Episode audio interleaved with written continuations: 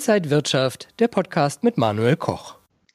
Liebe Zuschauer, mir zugeschaltet ist jetzt Jens Rabe. Er ist Buchautor, Finanzexperte. Er hat seine Rabe Academy und er ist auch momentan zu Hause, wie wir alle wohl. Deswegen skypen wir. Jens, danke dir, dass du dir Zeit nimmst.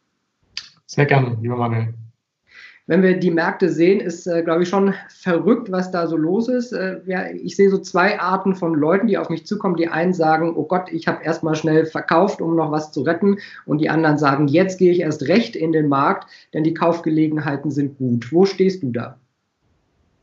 Also ich, ich kann erstmal deine Beobachtung absolut bestätigen. Ähm, man, man spürt regelrecht die Emotionen, die da am Markt sind. Auf der einen Seite absolute Panik, absolute Verzweiflung, Angst auch, ähm, dass es alles zusammenbricht, dass äh, das quasi die letzten Tage der Börse sind. Und auf der anderen Seite sehe ich aber auch ganz, ganz viele, die jetzt eben äh, sagen, oh, das sind doch jetzt tolle Schnäppchen, das ist die Chance des Jahrhunderts, was wir jetzt alles kaufen können.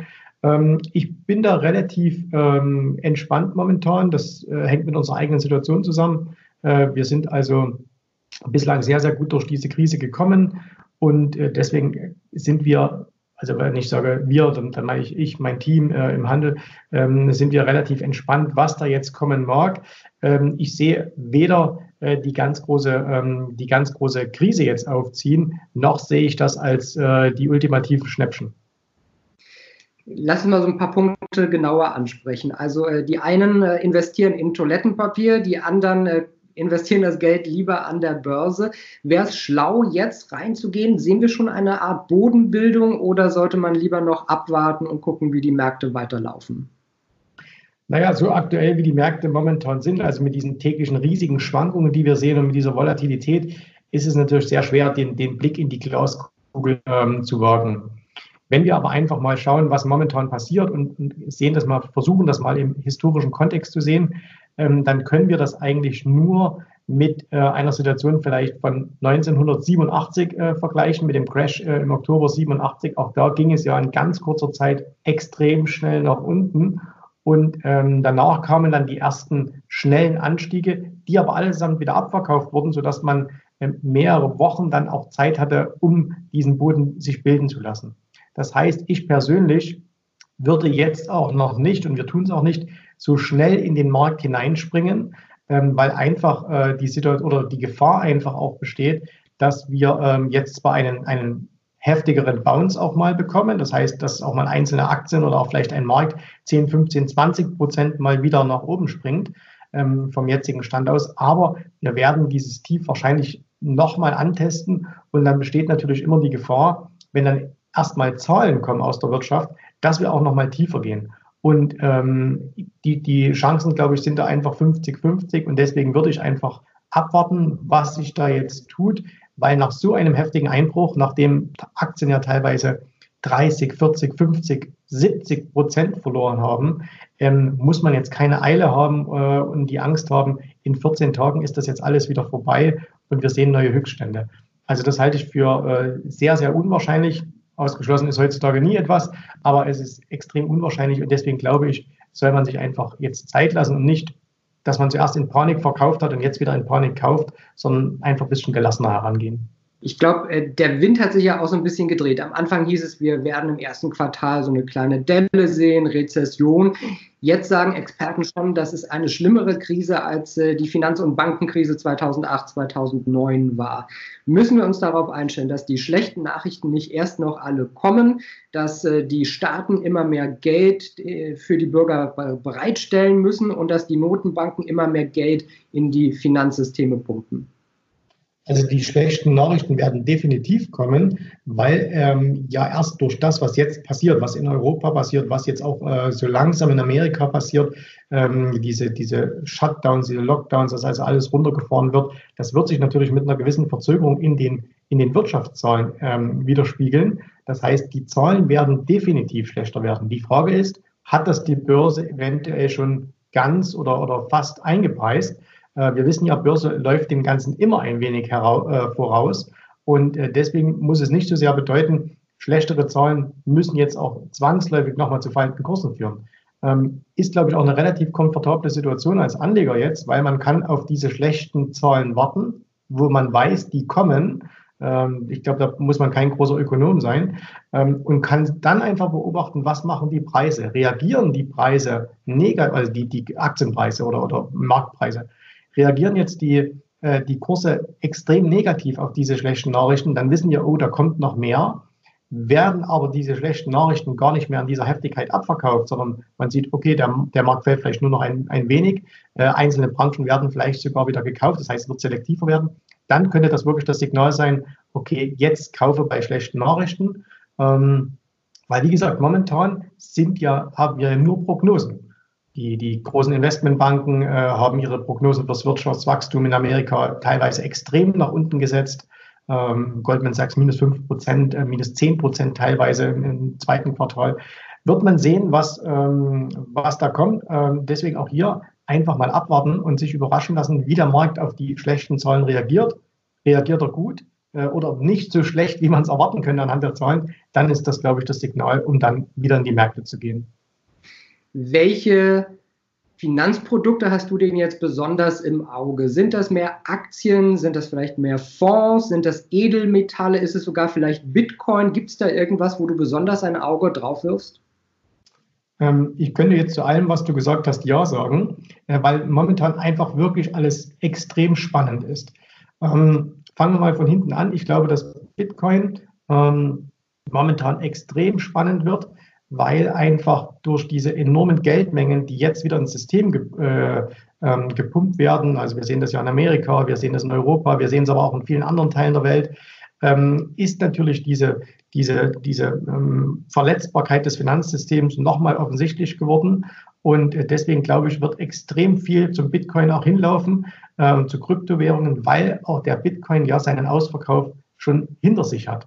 Also da ist ja schon wahnsinnig viel passiert. Deswegen, der wird weiterhin hohe Schwankungen haben. Aber ich finde aktuell ist, ist, ist Bitcoin sehr, sehr interessant. Sollte man auf jeden Fall ähm, mit beobachten. Äh, Gold, glaube ich, ist Stand heute ähm, noch ein bisschen zu sehr gefragt. Also wenn ich in Deutschland sehe, dass, dass immer noch Menschen vor den, vor den äh, Goldläden stehen und kaufen, da glaube ich, muss noch ein bisschen mehr nach unten kommen, dass das noch ein bisschen mehr bereinigt wird.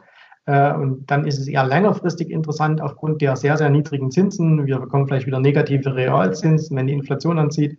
Und ähm, dann ist Gold super spannend. Kurzfristig eher nicht, längerfristig definitiv. Naja, und Aktien oder eben auch entsprechende ähm, Produkte auf Aktien, also Aktienfonds äh, beispielsweise, sind natürlich schon deswegen interessant, weil wir eben extreme Abverkäufe gesehen haben. Und ähm, grundsätzlich, wenn wir, wenn wir jetzt davon ausgehen, dass uns diese Krise äh, jetzt nicht äh, in die Steinzeit zurückwirft, sondern dass wir sagen, okay, nach einer gewissen Zeit, wir wissen alle nicht, wie lange das dauert, wird sich die Wirtschaft aber wieder erholen, es wird wieder kommen, ähm, dann ist es natürlich mega spannend, weil wenn wir uns das auch im historischen Kontext ansehen, selbst 1929, als die Börsen dann äh, jetzt drei Jahre lang fielen, ich glaube 90 Prozent, war es ja dann irgendwann mal wieder eine gute Zeit, Aktien zu kaufen. Ob das jetzt schon ist, ob das vielleicht erst ein paar Wochen, Monaten ist, das kann noch keiner sagen. Aber wenn man eben sieht, wie viele große Firmen 40, 50, 60 Prozent verloren haben, dann ist das allemal ähm, wert hinzuschauen und sagen, okay, das könnte eine sehr, sehr gute Gelegenheit sein. Sind da besonders Branchen für dich äh, interessant? Hast du so ein paar Unternehmen da vielleicht auf deiner Watchlist? Also ich glaube, es wird jetzt ganz viel nochmal auch ähm, in Richtung ähm, Technologie gehen. Man sieht ja auch, dass Technologie momentan sich am allerbesten gehalten hat. Ähm, wenn man, ich nehme jetzt mal einzelne Namen heraus, wenn man so etwas sieht wie Amazon, die jetzt mitten in der Krise sagen, wir stellen 100.000 neue Mitarbeiter ein, die werden natürlich dieser, dieser Drang ähm, oder dieser, dieser, dieser ganze Zug hin zum immer mehr ähm, online zu kaufen und so weiter, das wird natürlich durch so etwas noch bestärkt. Äh, auch so Dinge wie wir jetzt hier, äh, wir unterhalten uns über eine Videokonferenz. Ähm, alle, alles, was damit zusammenhängt, wird in Zukunft immer spannender sein, weil einfach die Menschen sich fragen werden, muss ich tatsächlich immer überall hinfliegen? Ähm, Geht es nicht vielleicht auch mit einer Videokonferenz oder so? Das heißt, alle Firmen, die da drin sind, äh, die sind natürlich kurzfristig jetzt extrem schon gestiegen, sowas wie Zoom beispielsweise auch, die sind auf neuen Allzeithochs. Äh, das ist spannend. Technologie allgemein wird auch in den nächsten Jahren extrem ähm, von, von äh, Nutzen sein, von Vorteil sein. Das heißt, da liegen die Chancen. Aber natürlich auch klassische Branchen, die jetzt brutal abgestraft wurden. Da ist es, glaube ich, noch ein bisschen zu früh, weil man da schauen muss, wer überlebt es, wer überlebt es nicht. Aber wenn man eben sieht, Fluglinien sind extrem unters Messer gekommen. Reisebüros sind extrem unters Messer oder, oder Reiseveranstalter sind extrem äh, jetzt runtergefallen, teilweise 80 Prozent verloren. Und das heißt, da gibt es gigantische Chancen, äh, Ölförderer, äh, Ölfirmen, gigantische Chancen. Aber da muss man halt extrem selektiv sein, da muss man extrem vorsichtig sein, weil diese eben weil diese eben ähm, immer dieses Damoklesschwert haben, dass sie vielleicht Insolvenz anmelden müssen oder vom Staat übernommen werden müssen und dann hast du auch als Aktionär nichts davon. Das heißt, das sind eher so die Dinge, wo du sagst, okay, das schaue ich mir an, wenn die Daten dann wieder besser werden, wenn ich weiß, wer überlebt das Ganze, wer überlebt das Ganze nicht. Und andere Branchen kann man dann, glaube ich, schon ein bisschen ähm, eher aufsammeln. Du sprichst gerade die Luftfahrtbranche an. Lufthansa wird nur noch fünf Prozent des normalen Betriebs aufrechterhalten. Äh, Carsten Spohr hatte äh, ja auch gesagt, äh, in der Branche ist niemandem mehr zum Lächeln zumute und danach wird alles sicherlich anders werden. Äh, staatliche Hilfen werden wahrscheinlich beantragt. Ähm, das ist die große Frage, wie so ein Unternehmen wie Lufthansa aus so einer Krise dann rauskommt. Ja, genau, ich glaube, das ist auch genau das, was, was sich jeder, der jetzt in, in so eine Branche investieren möchte, einfach vor Augen halten muss ähm, jeder, der da jetzt Prognosen abgibt, das wird so oder wird so, das ist, glaube ich, ähm, ja schon sehr, sehr ähm, optimistisch, da eine Prognose abgeben zu wollen, egal in welche Richtung. Ähm, man muss halt einfach schauen. Ich gehe davon aus, dass große Firmen sowohl in Amerika, also gibt es ja auch nur noch vier große Fluglinien im Grunde genommen, äh, in Europa, sowas wie die Lufthansa, äh, dass die schon das Ganze überleben werden. Die Frage ist, werden sie es als freie Unternehmen am Markt überleben oder werden sie es vielleicht mit staatlicher Hilfe, vielleicht äh, unter, unter, dem, unter dem Dach des Staates überleben? Und das ist die Frage als Aktionär.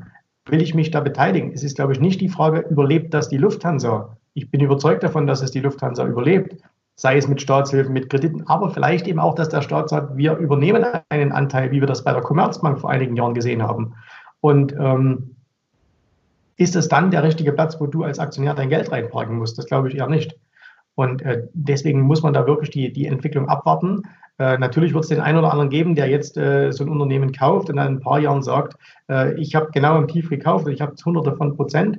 Aber ist es dann wirklich Können? Ist es dann wirklich, oder ist es einfach nur so ein bisschen Hasardeurspiel? Und da, da würde ich mich persönlich nicht daran beteiligen. Äh, du hast auch gesagt, du siehst einen Trend, dass die Leute sich jetzt mit dem Markt beschäftigen. Das ist ja gut, denn gerade Deutschland ist jetzt nicht so das Land der Aktionäre. Äh, wenn man jetzt überlegt, irgendwie einsteigen zu wollen, erste Schritte gehen zu wollen, wie fängt man da an, um in so einem schwierigen Umfeld einzusteigen? Also ich glaube, hier wird es eine ganz, ganz große Veränderung geben gegenüber den letzten Jahren. In den letzten Jahren war ja immer das Mantra, kauf dir irgendwie einen ETF ähm, wir sehen jetzt, was, was die ETFs auch anrichten können, wenn es nach unten geht. Ähm, und deswegen glaube ich, wird erstmal der Trend hingehen, dass die, dass tendenziell die, die Menschen mehr und auch die Anleger, die großen Anleger tendenziell wieder mehr einzelne Aktien kaufen. So, das ist aber nur meine, meine Vermutung. Ähm, deine Frage, mit was sollte man anfangen? Naja, man muss sich einfach mit dem Thema beschäftigen. Ähm, weil ein paar tausend Euro sind schnell ähm, irgendwas gekauft, es ist schnell ein Broker-Account eröffnet, es ist schnell was gemacht. Aber hier zeigt sich eben, dass viele, die auch in den letzten drei, vier Jahren angefangen haben, im Grunde genommen überhaupt nicht verstehen, wie Börse tatsächlich funktioniert. Und deswegen ähm, würde ich eben am Anfang sagen, okay, investiere einen Teil deines Geldes, was du jetzt zur Verfügung hast, eben in dich selbst, äh, indem du Bücher liest, Videos schaust, Webinare besuchst. Was, also es gibt ja heutzutage, da haben wir das Glück, tausende von Möglichkeiten. Aber man muss sich einfach mehr damit beschäftigen. Äh, man muss sich intensiver damit beschäftigen. Und ähm, dann hast du auch eine gute Gelegenheit in den nächsten Jahren an einem wiederkommenden Aufschwung, der definitiv kommen wird. Ob der jetzt kommt, ob der in einem Jahr kommt, in zwei, das weiß ja keiner. Aber der wird definitiv kommen, dann auch mit Geld zu verdienen. Ähm, aber wenn viele handeln eben sehr, sehr blauäugig an den Märkten, äh, sind sich der Risiken, die da da sind, überhaupt nicht bewusst ähm, und werden eben jetzt sehr, sehr schnell auch auf den Boden der Tatsachen zurückgeholt oder wurden jetzt zurückgeholt. Und deswegen investieren in das eigene Können und Wissen, ähm, wie in jedem anderen Sektor muss eben äh, die Nummer eins sein. Das heißt, jetzt im Homeoffice lieber äh, mal ein paar Bücher lesen und äh, noch ein bisschen abwarten, bis man in die Märkte einsteigt. Ja, vor allem eben jetzt in so einer Zeit, wo man ja auch ein bisschen sich, sich ähm, einfach mal entschleunigen muss, zwangsläufig, äh, dass man vielleicht auch sich mal Gedanken macht, warum mache ich denn das überhaupt? Was ist denn überhaupt mein Plan? Und wenn eben der Plan bislang ähm, so war, dass ich sage, ja, ich kaufe einfach alles, was mir Experten äh, in Videos oder in, in, in Börsenzeitschriften empfehlen, wenn das mein Börsenplan war, na, dann wird es halt schwierig für die Zukunft, sondern dass man sagt, okay, was habe ich denn für Wissen überhaupt? Wie kann ich denn das Wissen, was ich habe, anwenden? Und dass vielleicht auch die Anleger wieder ein bisschen längerfristiger denken, weggehen von den, ich muss jetzt den ganzen Tag Charts verfolgen, dieses, dieses Chart-Kino hoch, runter, hoch, runter. In der Zeit ein gutes Buch gelesen ähm, oder, sie, oder irgendwas äh, gelernt, ist, glaube ich, viel, viel hilfreicher, als ähm, zu sagen, okay, jetzt habe ich gesehen, vor fünf Minuten äh, ist es hochgegangen, vor fünf Minuten ist es runtergegangen. Ich glaube, es macht auch nicht so wahnsinnig viel Sinn, jetzt die ganzen Wirtschaftsdaten zu verfolgen, weil man muss, glaube ich, auf das große Ganze schauen. Ähm, das bringt, glaube ich, viel mehr und viele sind jetzt auch in so, in so einem Modus äh, von, von Panik, Angst, Gier, weil sie eben ständig hinter den Nachrichten quasi hinterher springen. Jens, jetzt nochmal eine andere Frage. Wir sehen ja, dass die Notbanken so viel Geld in das Finanzsystem pumpen. Ist das jetzt die Rettung der Wirtschaft oder kann uns das irgendwann mal ganz böse noch auf die Füße fallen, weil so viel Geld in den Märkten ist, dass das Finanzsystem irgendwann zusammenbricht und wir das gar nicht mehr halten können? Also ich hoffe zumindest, dass es die Rettung für die Wirtschaft ist, weil wenn es das nicht wäre, dann ähm, drohen, glaube ich, schlimme, schlimme Dinge, ähm, wenn das auseinanderbrechen würde. Wahrscheinlich wird schon dieses System irgendwann mal durch ein neues ersetzt. Das, hat, das wäre ja jetzt aber auch nichts Neues. Brandon Woods äh, als damals die Auflösung des Goldstandards hat ja auch ein altes System abgelöst mit einem neuen. Ähm, und deswegen glaube ich auch, dass das jetzt passiert. Wird beispielsweise der Dollar auf ewig die, die äh, Weltreservewährung bleiben oder nicht? Also da gibt es viele, viele Dinge, auch jetzt gerade eben, wir hatten heute schon mal ganz kurz darüber gesprochen, ähm, Kryptowährungen, äh, was da alles jetzt so kommt. Also da wird es viele Entwicklungen geben. Aber ich sehe das überhaupt nicht so als Negatives an. Äh, meistens ist ja so, dass ähm, irgendetwas zerbrechen muss, damit etwas Neues entstehen kann. Und wahrscheinlich werden wir beide ähm, noch definitiv ein neues Finanzsystem äh, sehen werden. Ob das dann schlecht ist, wage ich zu bezweifeln, sondern es eher was Gutes sein. Es wird viel Fortschritt bringen, es wird viel Neues bringen. Alte Sachen gehen, neue Sachen kommen. Und deswegen, ähm, ja, sowas passiert natürlich immer mit einem großen Knall. Aber danach schüttelt man sich und äh, es geht weiter. Und jeder, der vernünftig, einfach mit gesundem Menschenverstand mit seinem, mit seinem äh, Kapital umgeht, äh, glaube ich, kommt auch gut durch diese Zeiten durch. Sind wir vielleicht sowieso gerade an einem Umbruch? Also ist die Krise vielleicht auch eine Chance, sich nochmal zu besinnen? Ich meine, wir sehen die Umwelt, die sich gerade erholt, weil äh, die Produktionen und Flüge und so alles äh, stillstehen. Ist das so eine Chance, vielleicht nochmal nachzudenken, was wichtig ist, äh, wo man hingehört und ja, sich so ein bisschen wieder selber zu finden in der Gesellschaft? Das glaube ich auf jeden Fall. Ähm, ich glaube nichtsdestotrotz, der Mensch wird sich jetzt nicht grundlegend ändern. Wir werden jetzt keine 180 Grad ähm, Drehung machen, sondern ich glaube, der Mensch hat einfach diesen Drang, gewisse Dinge zu tun. Das wird er auch weiterhin tun. Wie gesagt, wir werden auch weiterhin fliegen. Wir werden auch weiterhin in, in, in fremde Länder reisen und so. Und ich finde es auch gut so, dass das gemacht wird, weil wir müssen die Welt sehen, damit wir sie verstehen können. Und äh, aber natürlich wird man ein bisschen mehr nachdenken. Ähm, was ist. Und wenn es das, sowas hat ja noch nie jemand von uns erlebt. Also niemand, der auf diesem Planeten lebt, hat so etwas schon mal erlebt. Das letzte Mal, dass es so etwas Ähnliches gab, war, glaube ich, 1918, die spanische Grippe. Ähm, deswegen ist das ein besonderer Einschnitt in unser aller Leben. Das heißt, es wird uns prägen, auch für die nächsten Jahre, Jahrzehnte, so wie vielleicht unsere Großeltern noch vom, vom Krieg geprägt waren, äh, werden wir von, von dieser Geschichte geprägt werden. Und natürlich wird das äh, Dinge in uns verändern, äh, dass man eben wahrscheinlich wirklich sagt, okay, ist das nötig, ist das nicht nötig.